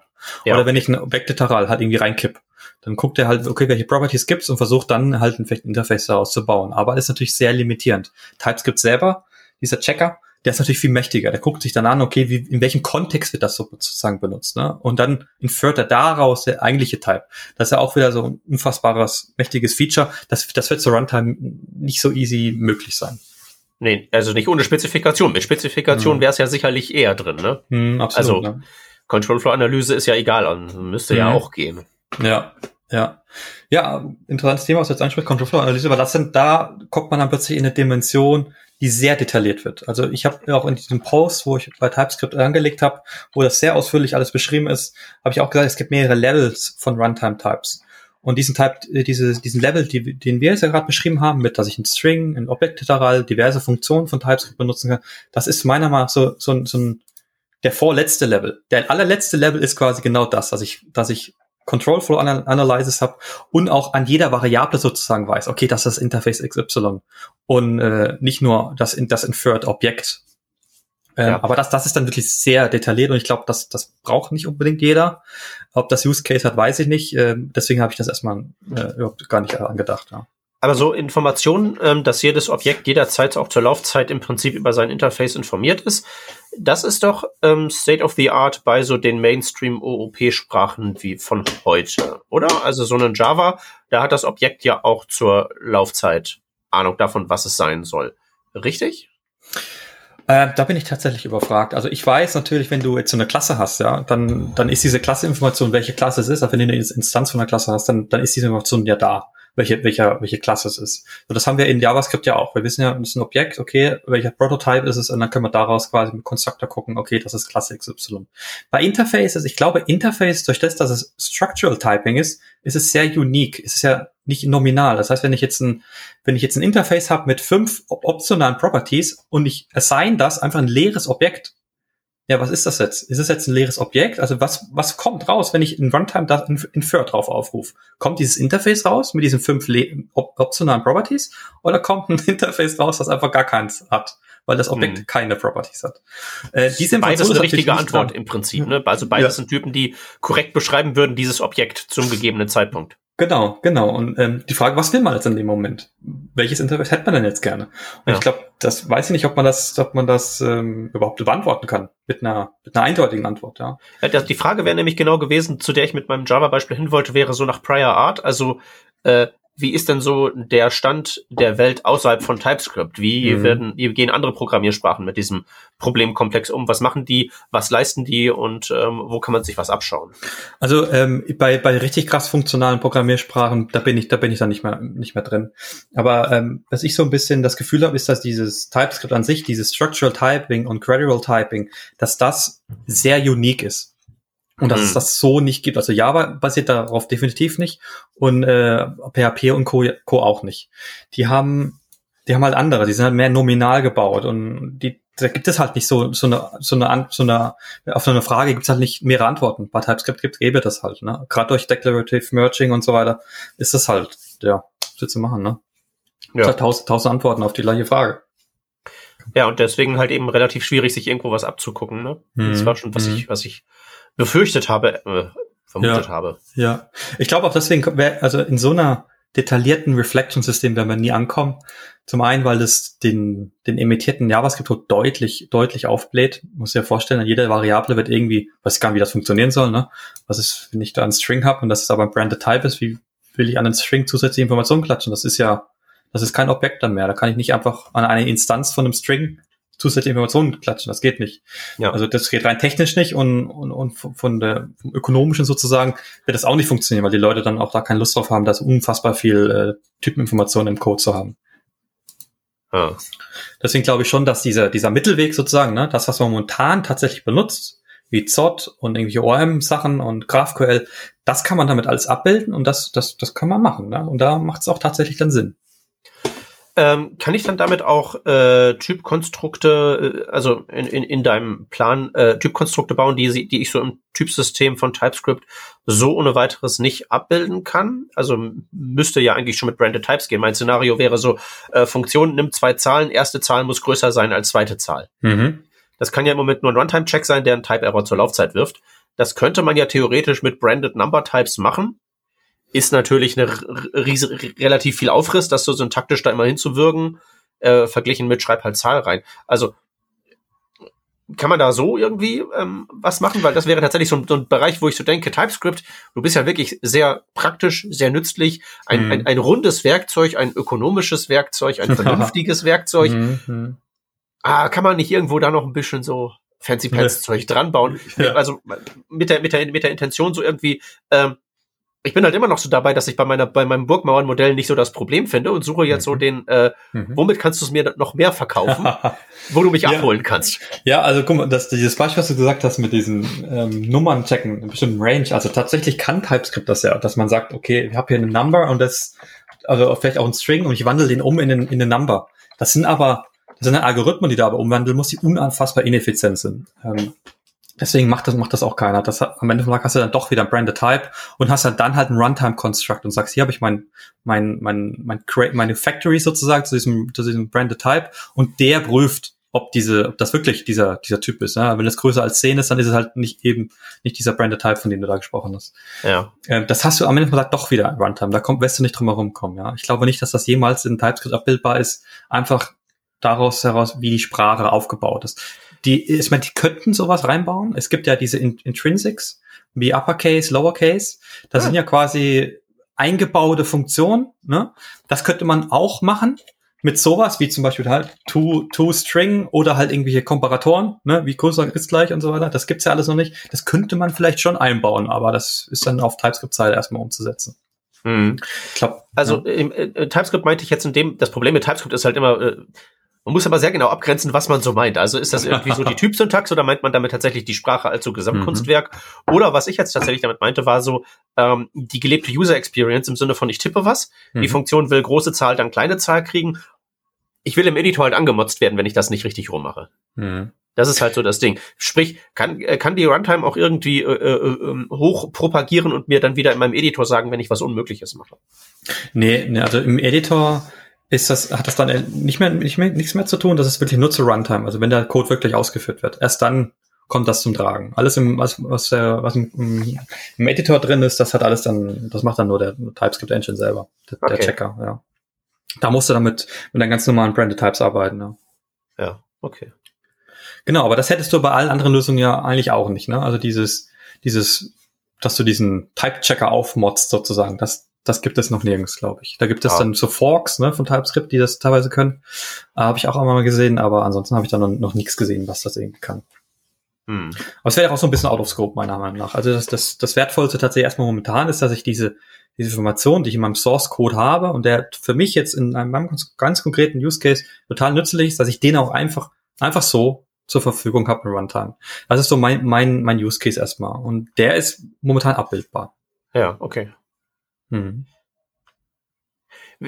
Ähm, also du, ähm, du hast ja da schon was äh, gebaut und die entsprechenden Issues bei TypeScript aufgemacht und du hast das jetzt ja so ein bisschen als so dein Ding, das du jetzt so ein bisschen, äh, bisschen zu pushen versuchst. Genau. Ähm, das hört sich jetzt unhöflich an, wenn ich das so frage, aber ist jetzt, ist jetzt tatsächlich TypeScript sozusagen das richtige Ding, auf das man da aufsetzt, aufgrund der Komplexität des Typsystems? Wäre nicht ein, äh, ein Mark-Script mit einem, sagen wir mal, Typsystem, das dann vielleicht hm. an TypeScript orientiert ist, sich auch diverse Qualitäten daraus hm. hernimmt, hm. Äh, aber halt eben sozusagen, wo dieses Mapping zu, von äh, Runtime zu dem, was am Ende wirklich als Typannotation im Code drin steht, mhm wo man nicht ein Subset von einem Subset irgendwie hat und wo das geht nicht, das geht so ein bisschen, wo man so irgendwie so eine kohärente Gesamtheit hat, wäre das nicht eigentlich auch eine schöne Sache? Ja, aber das, das haben wir ja schon tatsächlich. Also, ne, ich meine, das, was du beschrieben hast, das geht ja mit ZOT und Co. Also, das, du hast ja quasi deine eigene Subset an Sprache oder an Typensystem, was die abbilden. Und du hast auch deine eigene, sag ich mal, in Anführungsstrichen Sprache. Ich meine, da ist jetzt halt, du führst irgendwie JavaScript-Methoden auf, aber die konstruieren ja dann quasi ein Typ.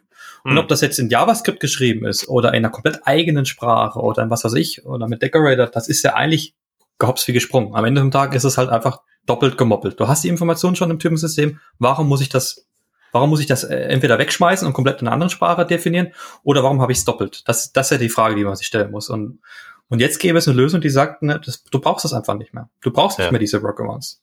Und dieses, ich meine, klar, ich hätte jetzt natürlich schon so ein Mark-Skript machen können, aber das ist ja, das ist ja nicht der Punkt. Mein, mein Punkt war immer, ich habe jetzt TypeScript, ich benutze im Frontend und Backend, ich share da meine Modelle. Ja, dann ist es doch nützlich und total, total sinnig, dass ich dann darauf auch mal Validatoren baue. Also so, guck mal, so, so ein Beispiel, was mich immer, was mich immer fuchst, und ich habe früher viel Dual-Stack entwickelt, dass ich im Backend PHP habe und im Frontend JavaScript. Dann später wurde TypeScript raus. So, und dann mit TypeScript haben wir da so ein bisschen gemerkt, so, hm, okay, cool. Ich baue jetzt so ein User-Interface zum Beispiel, so ein User-Management-System. Dann habe ich ja ein User-Entity. So, und diese User Entity, die habe ich gefühlt 15 Mal überall definiert. In der Datenbank, dann im Serializer im Backend, im Validator im Backend, vielleicht als JSON-Schema. Und dann im Frontend habe ich es ja nochmal definiert, weil ich ja da TypeScript benutze, eine ganz andere Sprache. Dann habe ich ja da wieder meine Validatoren und Mina wieder meine Serializer, weil es muss ja irgendwie in JavaScript äh, in JSON umgewandelt werden.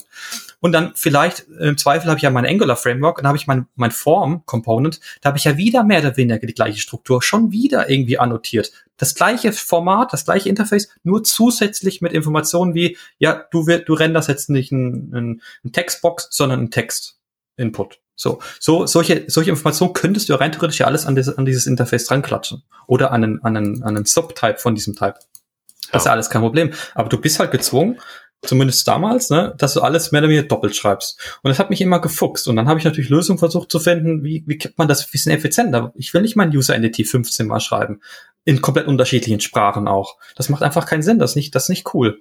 Und dann jetzt ja mit, mit Isomorphic TypeScript, dass ich Backend und Frontend im TypeScript schreibe, ist das natürlich schon mal deutlich einfacher geworden, weil dann könnte ich jetzt quasi hingehen und sagen, ich habe mein ZOT-Schema und das share ich im Frontend und share ich im Backend.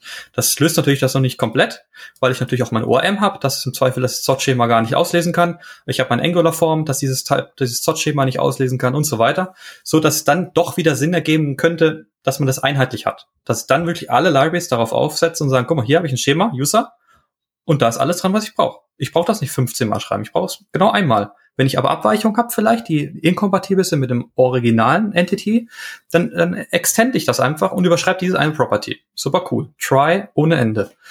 Und dann hat man die perfekte Lösung, meiner Meinung nach.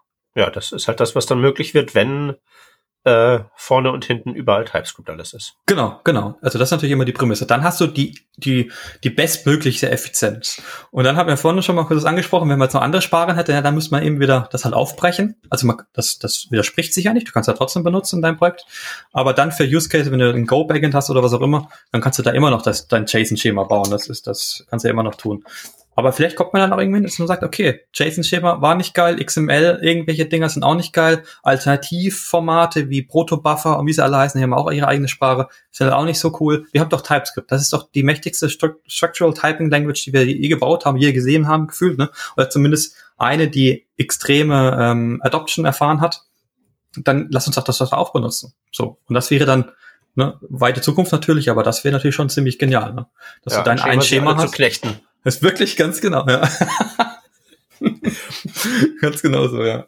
Ja, okay, aber jetzt müssen wir müssen wir diese Zukunft irgendwie äh, in, äh, in Gang setzen. Ja. So, äh, wen müssen wir jetzt irgendwie wie platt lobbyieren, damit das was wird?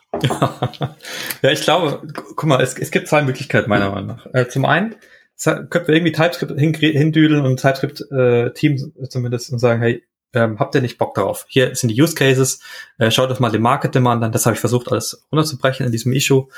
Ähm, wie sieht's aus? Habt ihr Bock darauf aufzusteigen? Findet ihr die Idee, diese, diese, ja, diese, diese Vision sozusagen, findet ihr die geil? Wenn ja, lasst uns das zusammen machen. Ich glaube, das ist sehr, sehr unwahrscheinlich, weil sie eben diese Goals haben und ich glaube, sie haben sich so ein bisschen drauf eingefahren, sich mehr als Linter zu sehen, als irgendwie eine richtige Runtime-Sprache weil sie eben sagen, sie sagen, äh, Decorator und Enums, sagen sie ja auch, das war ein Fehler. Das hätten sie heutzutage, würden sie heutzutage anders machen. Ähm, und das sind ja alles Konstrukte, die irgendwas in Runtime zusätzlich machen, was JavaScript mhm. an sich nicht machen würde. Ich glaube, da ist der Zug ein bisschen abgefahren, aber was trotzdem geht, ist jetzt zu sagen, hey, dieser Use, dass dieser Use Case, dass sie sagen, der Use Case, der ist valide. Wir unterstützen den so weit, dass wir sagen, dass wir vielleicht in der Sprache ein paar Features zur Verfügung stellen oder im Compiler an sich selber. Weil zum Beispiel momentan ist dieses, was ich da gebaut habe, dass es zur Verfügung stellt, die Types in Runtime, gebaut als Transformer. Und dieser Transformer, der benutzt intern in TypeScript selber die Compiler API, der Checker, der Type Checker sozusagen, und versucht, Sachen rauszulesen, Informationen überall rauszukriegen. Was ist es für ein Typ und so weiter und so fort. Und teilweise sind diese Funktionen, die ich da benutze, privat. Das heißt, die haben die noch nicht freigegeben für die Öffentlichkeit. Und so da würde man quasi ansetzen und sagen, guck mal hier, wir haben diesen Use Case, wir brauchen unbedingt diese Funktion, damit das gut funktioniert, dass wir da keine Hacks haben. Ähm, wie wäre es? Könnt ihr euch da, könnt ihr uns da ein bisschen die, die Funktion bereitstellen? Ich glaube, das wäre tatsächlich machbar, ähm, damit das ein bisschen sauberer ist. Momentan ist natürlich Proof of Concept ein bisschen hacky hacky, ne, hier und da. Ähm, greift auf private Methoden zu, die eigentlich, die man eigentlich nicht benutzen sollte. Aber anders geht's halt nicht, weil dieser Use Case niemals angedacht war als Transformer. Transformer war mhm. immer nur gedacht, Code ein Ast in einen anderen Ast umzuwandeln, aber nicht irgendwie sowas abgefahrenes wie das gesamte Typesystem irgendwie um zu, zu imitieren. Ähm, ich glaube, das wäre möglich. Ja. Ja. Würde halt, wie gesagt, voraussetzen, dass die diesen, äh, diese Compiler-APIs, die du jetzt gerade nutzt und wo du teilweise in Sachen reingreifst, die du eigentlich nicht nutzen solltest. Genau. Dass das halt stable wird und das würde mhm. wahrscheinlich auch mit voraussetzen, dass da Spezifikationen entstehen und dann auch standardisiert werden.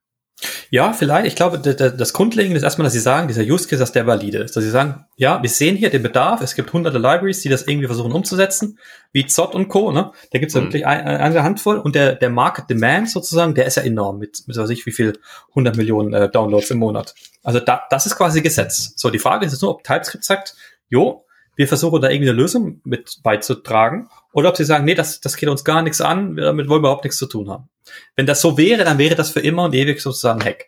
Oder man sagt, nee, wir machen, wir machen, wir, wir stampfen das ein und wir benutzen jetzt alle nur noch Zott. So, das wäre natürlich auch eine Variante, aber das finde ich halt nicht so, nicht so sexy. Ja. Ja. Deswegen, ja, müsste man halt TypeScript so ein bisschen, na, aber ich bin ja jetzt gespannt. Ich habe jetzt vorgestern diesen, diesen Issue aufge, äh, aufgemacht mit, mit, mit sehr ausführlicher Analyse und mit sehr ausführlichen ähm, Proof of Concept und Design-Vorschlag. Ähm, und jetzt, jetzt wird spannend, ne, was sie dazu sagen. Ob sie sagen, ja, es klingt cool, lass uns mal das weiter angucken, ob sie sagen, nee, das geht gar nicht, das ist äh, überhaupt nicht in unserem Scope, äh, schließen. Ne? Kann natürlich auch sein. Aber ich habe da so ein bisschen Hoffnung, weil dieses, dieses, diese Diskussionsthema, das es uns seit vielen Jahren gibt über äh, äh, Type Reflection, das äh, Das wurde nie geschlossen und da haben sie sich auch nie dazu geäußert. Es gibt, es poppen immer mal wieder neue Use Cases auf und immer wieder neue Issues in einem Repo, wo irgendwelche Leute sagen, ja, wir hätten gerne das Interface zur Runtime oder wir hätten gerne das zur Runtime für diesen Use Case, für diesen Use Case. Und alle linken, also das, das Team quasi von TypeScript linkt dann quasi auf dieses Meta-Issue hin und sagt, ja, nee, da wird diskutiert. Aber sie haben sich selber nie dazu geäußert. Das heißt, ich glaube, es, es gibt schon, es gibt schon, ja, eine Wahrscheinlichkeit, vielleicht eine kleine Wahrscheinlichkeit, ja, dass es, dass es vielleicht was wird. Und eine große Wahrscheinlichkeit, dass sie sagen, ja, Use Case valide, wir unterstützen euch, soweit es geht. Was ja dann zumindest mal diese Compiler-Hooks äh, dann möglich machen sollte. Genau, genau. Hm. Damit das halt geht ohne die Hacks, ja. Ja, es ist tatsächlich interessant. Die, die sagen nie, machen wir nicht, sondern da hinten ist das Issue, da könnte ja, ja, ja, ja. Und es, es gab auch diverse andere Issues, ne, wo es wo, wo halt jahrelang rumgelegen ist und nie gefühlt gab es nie eine, eine Reaktion von TypeScript und dann plötzlich von heute auf morgen hat er anders halt irgendwie Pull Request gestellt, wo das umgesetzt war und alles so okay geil, der, der Ninja Coder wieder am Start hat wieder irgendwie Features reingeflext. Super cool, ne, gar keine Frage. Aber für solche Themen, um das abzuschätzen, das ist halt dann nicht mehr so so, so cool, weil man es halt einfach nicht sagen kann. Ne? Ja, es ist halt, das funktioniert halt so ein bisschen wie so, so wie Apple. So, da, da, ja. kommt man, da fallen halt Features raus, aber vorher sagt einem keiner Bescheid und ja, genau. das ist halt so ein bisschen so eine Blackbox. Ne? Ja. Du hattest jetzt gesagt, das wäre sozusagen der eine Weg, der weniger wahrscheinliche Weg, dass sie jetzt sagen, äh, äh das Proposal nehmen wir jetzt mit offenen Armen an, mhm. äh, machen wir jetzt. Der, der andere Weg war dann der, ähm, dass es das supporten, indem sie zum Beispiel ihre Compiler-Hooks standardisieren und besser machen, ausbauen und so weiter. Genau. Das wäre der andere Weg. Und dann müsste man sich quasi mehr oder weniger als Community zusammensetzen und sagen, guck mal, wie könnte so ein Bytecode aussehen, ähm, der vielleicht ein bisschen stabiler ist und ein bisschen mehr ähm, Kompatibilität hat in zukünftige Versionen. Das ist ja immer so eine Herausforderung, ne, dass der Bytecode, dem einmal emitted wurde vor vielen Jahren, dass er in fünf Jahren immer noch läuft. Ähm, und das andere, wie, wie sieht die API aus, die da raus, also die Typen Objekte? Wie, sehen, wie könnten die aussehen? Ähm, ist das momentan zufriedenstellend? Können, sind viele Use Cases abdeckbar und sind alle zufrieden damit? Also da müssen wir als Community quasi zusammenkommen und sagen, okay, so, so und so könnten wir uns das vorstellen. Lass uns das einfach mal ein bisschen runterschreiben. Da muss es jetzt keine riesen Spezifikation geben oder sowas, sondern einfach runterschreiben, Library bauen und gucken, wo es, wo es hingeht. Ich meine, im Prinzip so wie TypeScript ja das momentan auch fährt. Die bauen mhm. irgendwas und gucken, wo es hingeht. Und wenn die Adoption groß ist, dann freuen sich alle. Und wenn die Adoption klein ist, dann ist es halt so, dann wird halt weitergebaut. Dann sagt man halt in ein paar Jahren, ja, haben wir, würden wir heute anders machen, wie zum Beispiel bei und Decorator so, ne? Ich mhm. glaube, da kommt es auch nicht anders drum rum, weil dieses, dieses Geschäft halt so schnelllebig ist auch, ne? Also wie, macht jetzt keinen Sinn, da so riesen, riesen Waterfall-mäßig, ne, so riesen Spezifikationen aufzuschreiben und dann stellt sie heraus, benutzt keiner. So, ne? Ja, pf, weiß ich nicht. Also mittlerweile ist ja so die Frage, TypeScript ist ja mittlerweile so dermaßen verbreitet, ja, da, dass ja. Mhm. sich da ja schon die Frage stellt, ob das so ähm, für das gesamte Web so, ob das so gut ist, dass wir ja. irgendwie so HTML-Standard haben, CSS-Standard haben, JavaScript-Standard haben. Und mittendrin sitzt da dieses Ding, was halt eben kein Standard ist, sondern einfach nur das Produkt, wo dann, wie du richtig sagtest, der Oberninja einfach irgendwann äh, entscheiden kann, so, hier ist jetzt Feature, findet euch damit ab. Ja. Oder halt eben irgendwer anders sagen kann, so, hier ist jetzt Breaking Change, viel Spaß damit. Ja, ja, ja. Also, äh, ob man nicht irgend, ob, ob nicht irgendwann, also weiß Gott, wie das funktionieren soll, ne? aber ob nicht irgendwann dieses Produkt überführt werden müsste in ein in einen ja. Standard oder zumindest näher daran angenähert werden müsste. Muss jetzt nicht irgendwie so ein, weiß ich nicht, CSS-Ding, Telefonkonferenzen in Arbeitsgruppen mäßig sein, aber ja. es irgendwie so Mindeststandards gibt, wie da muss, da müssen Spezifikationen vorhanden sein, die muss dann auch irgendwie Absolut. öffentlich sein und so.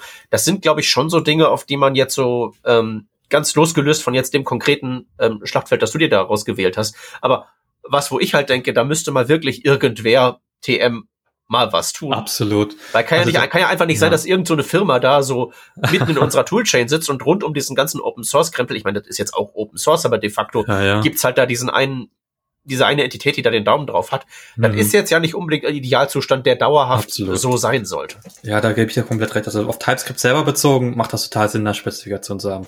Ich meinte mehr auf diesen Bytecode jetzt, ne, auf, ob man ja. da eine Spezifikation macht. Da könnte man vielleicht auch erstmal ein bisschen freestyle und sagen, okay, was, was bewährt sich über die nächsten Monate vielleicht und dann, dass man dann sagt, okay, wir haben jetzt was gefunden, lassen wir vielleicht eine 1.0er Version dran klatschen und dann kann man es ja ausspezifizieren.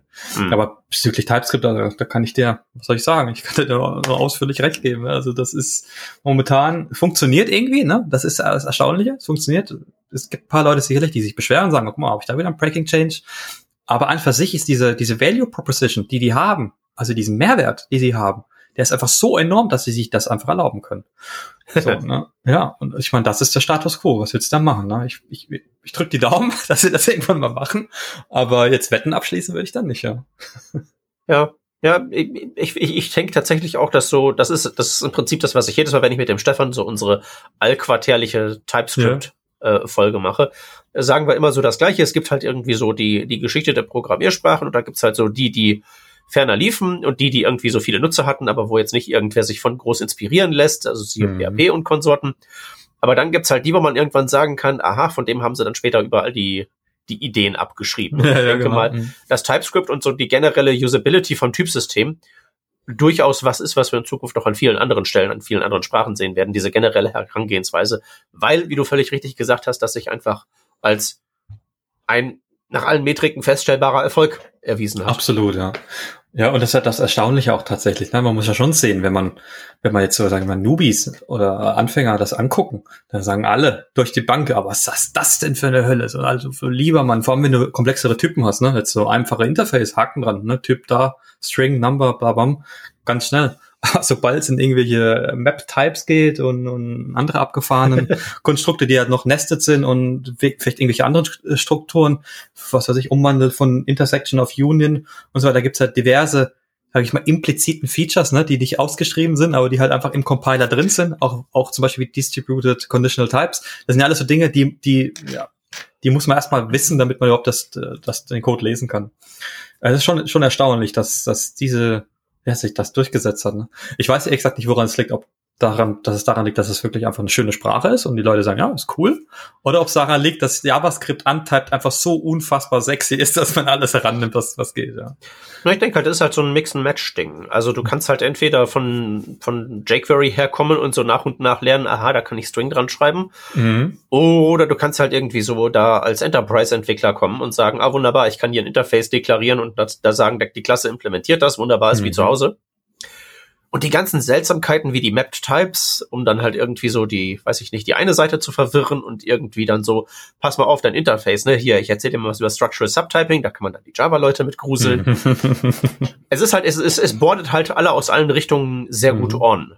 Ja. Das ist, glaube ich, so das Ding. Und das ist auch so eine Qualität, die, glaube ich, so historisch keine Überlegung war, so Onboarding nee. im Sinne des Typsystems. Ja. Ja, jetzt glaube ich auch nicht. Das, das ist ja immer das Spannende, wie sich so Sachen einfach so von selbst entwickeln. Da hatte keiner die große, die Grand Vision, ja, oben drauf und gesagt, ja, in zehn Jahren wird das richtig groß und wir machen das so und so. Und das hat sich einfach so entwickelt, ne? Und der Bedarf, ich meine, die haben schon viele Features nach dem Bedarf reingeschraubt.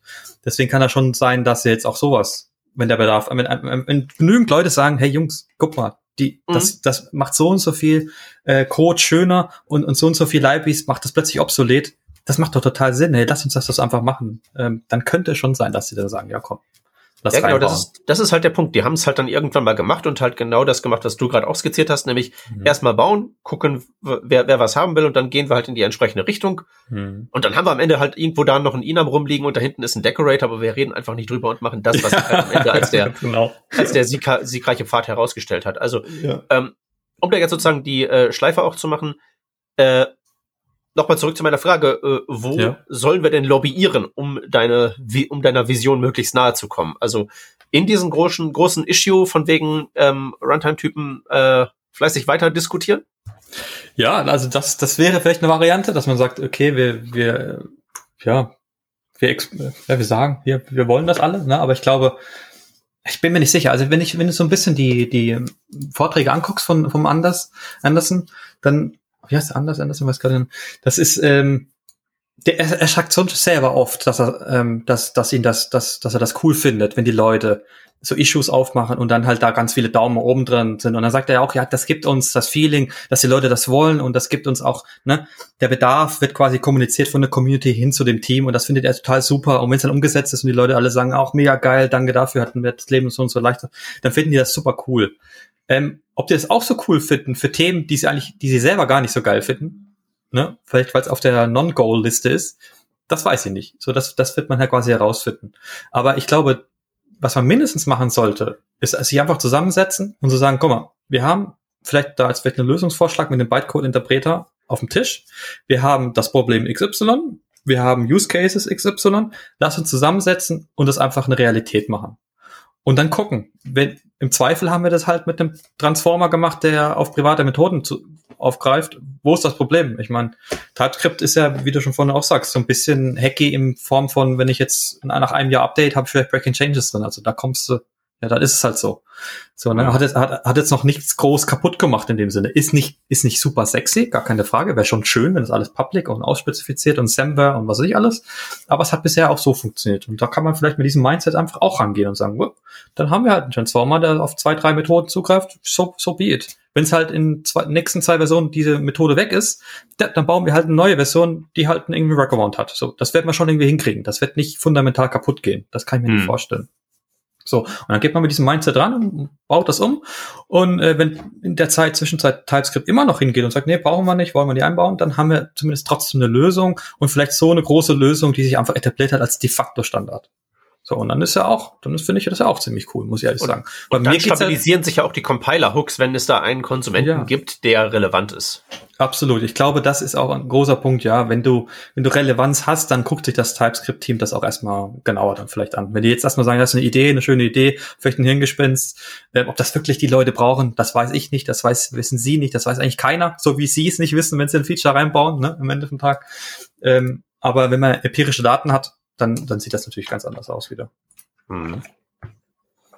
Okay, Stichwort empirisch erfahrbare äh, Dinge. Wir werden in den Show Notes verlinken, die, ähm, also dein Issue, das du aufgemacht hast, mhm. und das große, das große Issue TM, das, äh, das Monstrum, mit den ganzen ja. äh, Diskussionen Komm, um die Runtime-Typen. Ja.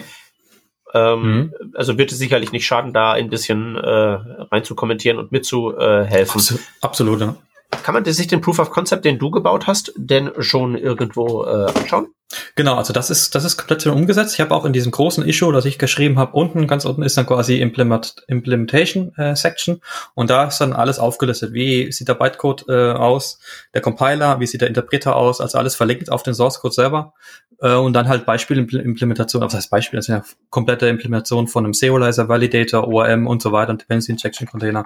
Das ist alles, das ist ja alles komplett schon umgesetzt. Das kann man dann quasi sich angucken und sagen, okay, äh, wie, wie, wie funktioniert das konkret? Wie, wie, wie lesen die die Typen aus und so weiter? Hm. Das, das alles verlinkt, ja, tatsächlich. Okay, cool. Das verlinken wir dann nochmal explizit in den Show Notes. Hm. Und äh, wir interessierten Zuhörer äh, hauen dich dann auf GitHub oder Social Media an. Und, ja, sehr äh, gerne. Absolut. Wenn irgendwer Bock hat, da, da mitzumachen oder er auch vielleicht eigene Ideen hat für neue Use Cases oder vielleicht eine alternative vielleicht, vielleicht eine schöne Idee für den Bytecode-Interpreter oder wie man den, den Bytecode selber äh, imitiert. Das ist auch immer so eine Frage, wie imitiert man den schön? Ähm, dann gerne, dann ran, ran an die Community und dann können wir das, das zusammen schön bauen. Ja. Also mir ist das Wichtige tatsächlich, dass, wir, dass ich diese Use Cases damit umsetzen kann. Wie das am Ende des Tages umgesetzt ist, mir eigentlich mehr oder weniger wurscht, ob ich jetzt Zot benutze oder nicht. Ähm, Zot hat halt die Limitierung, dass halt nicht alle TypeScript-Expressions möglich sind, so, ne? Aber ähm, mir ist wichtig, dass ich halt einen Serializer bauen kann auf eine Entity, die ich einmal definiere und nicht fünfmal und nicht JSON-Schema benutzen muss und nicht irgendwie eine andere neue Sprache lernen muss, um meine URL abzubilden und sowas. Ne? Das ist für mich halt, das hat sich für mich zum Beispiel herausgestellt, dass es ein extremer Performance-Boost ist im Sinne von Entwicklereffizienz. Hm. Denn wenn ich das einmal habe und dann überall wiederverwenden kann, dann ist das, das macht dann einfach Spaß. Ne? Also ich weiß noch damals, als ich PHP viel gemacht habe ne? und dann, dann unterschiedlichsten Orten meine User Entity hatte, das, da habe ich immer gedacht, oh nee, jetzt brauche ich ja da einen neuen, neuen Property. Oh nee, da muss ich ja da noch und, und teilweise vergesse ich es ja dann, dann lasse ich es ausführen und denke, oh shit, guck mal, der Validator hat es ja noch gar nicht drin. Oh ja, okay, ich muss ja auch noch hinzufügen. Das heißt, also der Compiler an sich hilft mir ja dann auch überhaupt nicht mehr, wenn das im JSON-Schema definiert ist, so, ne? Hm. Ähm, und und die, das ist dann plötzlich alles obsolet und dann bin ich plötzlich mega effizient und kann richtig schnell, ja, die, die Basic CRUD Sachen zumindest umsetzen, ja, und auch Advanced Sachen mit Dependency Injection Container und so weiter. Viel einfacher, viel effizienter, ohne diese ganzen Workarounds anzuschauen. Das ist für mich, das ist für mich das Wichtigste und das war auch für mich die Motivation, das alles zu machen, weil mich das wirklich, man muss sagen, das hat mich wirklich genervt, ne? Diese ganzen Workarounds und Code-Generatoren, das hat sich, ich meine, guck mal, dieser ganze Toolchain, den wir momentan haben, Type, das ist ja nicht easy zu verstehen. Wenn du aus einer Sprache kommst, wo Java oder, oder Rust oder so, wo alles einmal, wo, wo alles aus einem Vendor sozusagen kommt, dann ist das, dann ist das nicht so, nicht so geil, so. Und, und das, die fragmentiert sich gefühlt immer mehr, immer mehr. Da hinten hast du noch einen Code-Generator, da ist noch mal eine neue Sprache mit GraphQL, das wird ja immer komplexer. So, und ich, ich finde, das muss man das mal rausnehmen, die Komplexität. muss man fundamentale neue Sachen her, herkommen, wie eben zum Beispiel das, wo dann ganz viele Tools plötzlich einfach obsolet werden, wo das Ganze für, einen für einen Beginner, der darauf anguckt und sagt, ach guck, guck mal, ja cool, ich brauche Zott nicht, ich brauche dieses ORM-Sprache dann nicht, ich brauche diesen Code-Generator nicht und so weiter und so fort, brauche ich alles nicht mehr. Also was das an Komplexität alleine rausnimmt für Beginner, aber auch für sehr komplexe Projekte, das ist ja, das ist ja unfassbar enorm. Aus meiner Erfahrung zumindest, ja. Also wie viele Workarounds teilweise existieren, nur um, um Runtime-Types zur Verfügung zu stellen, das ist ja nicht, nicht mehr feierlich, ja. Ja, und wie viele seltsam zurecht gebastelte DSLs, die genau das machen, wie noch ein Entity ja, irgendwo ja, definieren. Ja. Also ich habe vor kurzem ORM-Shopping betrieben. Mhm. Habe ich auch so gedacht, oh nee, ich will jetzt nicht nochmal irgendwie da so, ein, so eine neue Sprache lernen, um dann ja. diese Dinge anzulegen. Das ist schon lästig. Ja, das ist lästig. Und du hast ja vorhin gesagt, ähm, so ein bisschen angedeutet, dass die, das TypeScript so die Sprache des Webs wird. Ja, wenn, wenn das wirklich so ist, ja, dann kann man die auch benutzen für sowas dann kann man da eine Subsprache draus machen, ein TypeScript-Schema zum Beispiel, wo halt dann auch in anderen Sprachen benutzt wird, weil das ist natürlich schon immer noch ein großer Use Case. Ne? Ist nicht alles in TypeScript geschrieben. Es gibt viele, gerade komplexere Sachen, da brauchst du halt dann Rust oder dann brauchst du halt dann Go oder C++ oder was auch immer. Und wenn du da dann trotzdem noch die Schemas scheren könntest von deinem Backend und Frontend, das ist natürlich schon, das ist natürlich schon genial, meiner Meinung nach, ja. Äh, dann hast du halt wirklich eine Sprache für alles, ne? eine Sprache, sie alle zu knechten, das ist ja, ganz genau. Ja. Ja, okay, wunderbar. Dann äh, würde ich sagen, kann hiermit der Aufruf an die Hörerschaft ergehen, äh, das zu machen, was wir hier im Internet Business äh, Engagement, glaube ich, nennen. äh, genau. Like, subscribe und kommentiert. GitHub-Issues wie auch den Podcast, würde ich sagen. Ja. Okay, super. Dann würde ich sagen, äh, danke ich dir, Marke, ganz herzlich für diesen äh, wilden Ritt durch TypeScript. Es sehr gerne. einige Hörer geben, die sich über diese Detailtiefe sehr freuen werden und es wird einige Hörer geben, die sich fragen, What the fuck, ja. ja gut, muss ja sein, wir brauchen ja ein bisschen Abwechslung. Und das Absolut. ist, denke ich mal, jetzt gewährleistet. Und ich bin wette, nächste Woche geht's dann irgendwie mal wieder um CSS-Frameworks, oder? Was haben wir da? Es geht tatsächlich um Tailwind. So, dann haben wir doch mal wieder was für die, für die CSS-Fraktion. Oder halt eben auch nicht. Tailwind ist ja auch so ein bisschen Stimmt, ja. Okay, ähm, bevor ich mich jetzt weiter um Kopf und Kragen rede, versuche ich mal einen Deckel auf die Sendung zu machen. Marc, nochmal vielen, vielen Dank fürs Dabeisein und für diesen tollen Deep Dive in die obskureren Aspekte von TypeScript. Außerdem danke ich euch, werte Hörerschaft, wie immer fürs Zuhören. Nächste Woche, wie schon versprochen, geht's um Tailwind 3.0. Und bis dahin äh, verbleiben wir mit dem Aufruf zum fleißigen Kommentieren in GitHub und im Podcast. Dankeschön und bis zum nächsten Mal. Tschüssi. Ciao.